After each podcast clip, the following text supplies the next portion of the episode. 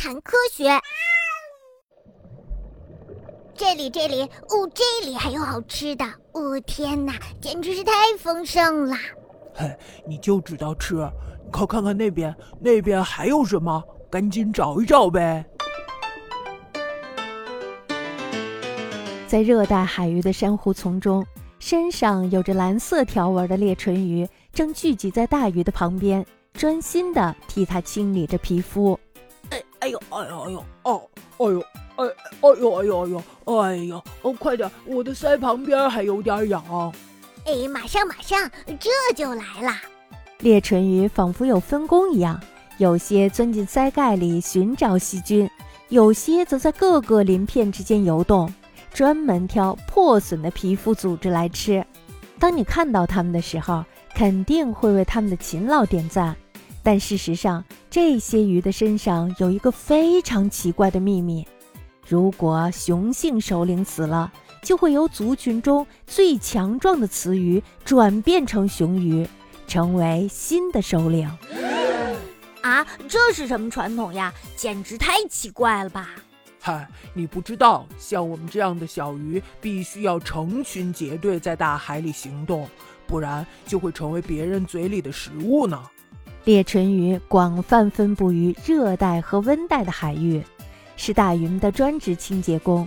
通常呢，它们成群生活在珊瑚丛或者是岩礁中，以红酒鸡鲈、笛鲷等大鱼身上的寄生虫和腐肉为食。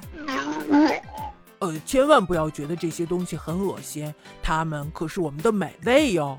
对呀，对呀，它们可是我们最喜欢吃的，就是因为有了我们，他们才不会生病的。我们呀，相当于半个医生呢。多亏了他们，大鱼受伤后才可以迅速的恢复健康。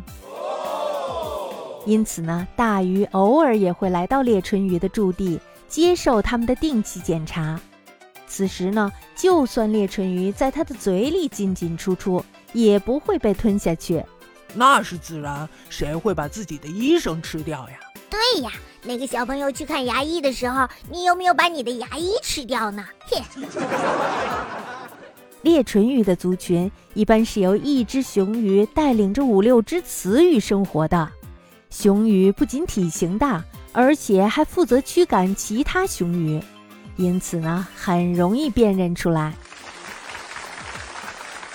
但是呀，等到这只雄鱼死亡或者消失后，裂唇鱼的族群里就会发生奇怪的一幕，那就是最雄壮的雌鱼会转变自己的性别，成为新的头领。哎，我反正是不想当首领。嘿，别看我体型也不小，而且长得胖嘟嘟的，可是我却不想成为首领。谁愿意干谁干吧，不累的。呃，就是，哼，我也是。我觉得还是自己悄悄的活着好，否则责任越大，受累就越多。雌性裂唇鱼都具有一项与生俱来的本领，那就是可以转变性别。不过平时呀，它们是不会使用这项能力的。